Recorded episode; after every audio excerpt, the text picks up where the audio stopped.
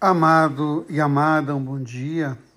A Igreja Católica celebra hoje a coroação de Rainha Nossa Senhora do Céu e da Terra. E é muito interessante a gente olhar para essa festa que é bem católica, quando nós falamos que Maria é rainha, ela é a Nossa Senhora.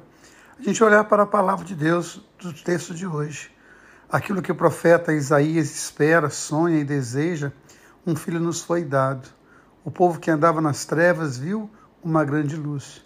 E é interessante quando a gente vai ver o amanhecer do dia, aqueles que experimentam as noites escuras da alma, do coração, aqueles que atravessam as tempestades, os desertos. É interessante quando você vê chegar a luz do dia.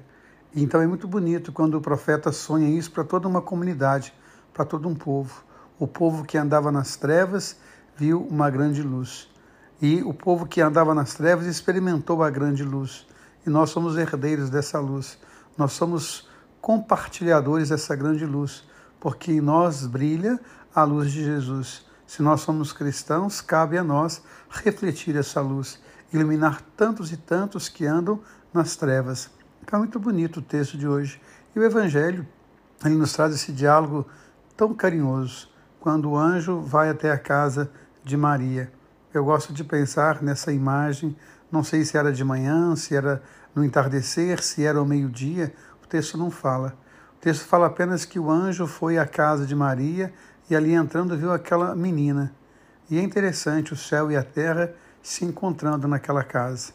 É importante a gente pensar que o céu e a terra podem se encontrar também nas nossas casas, quando nós nos propomos a seguir o mandamento de Jesus, amar a Deus sobre todas as coisas, e amar o próximo como a si mesmo. Fazer do céu a nossa casa e fazer da casa o nosso céu. Então é muito interessante essa, esse encontro, o céu e a terra ali, num diálogo tão profundo.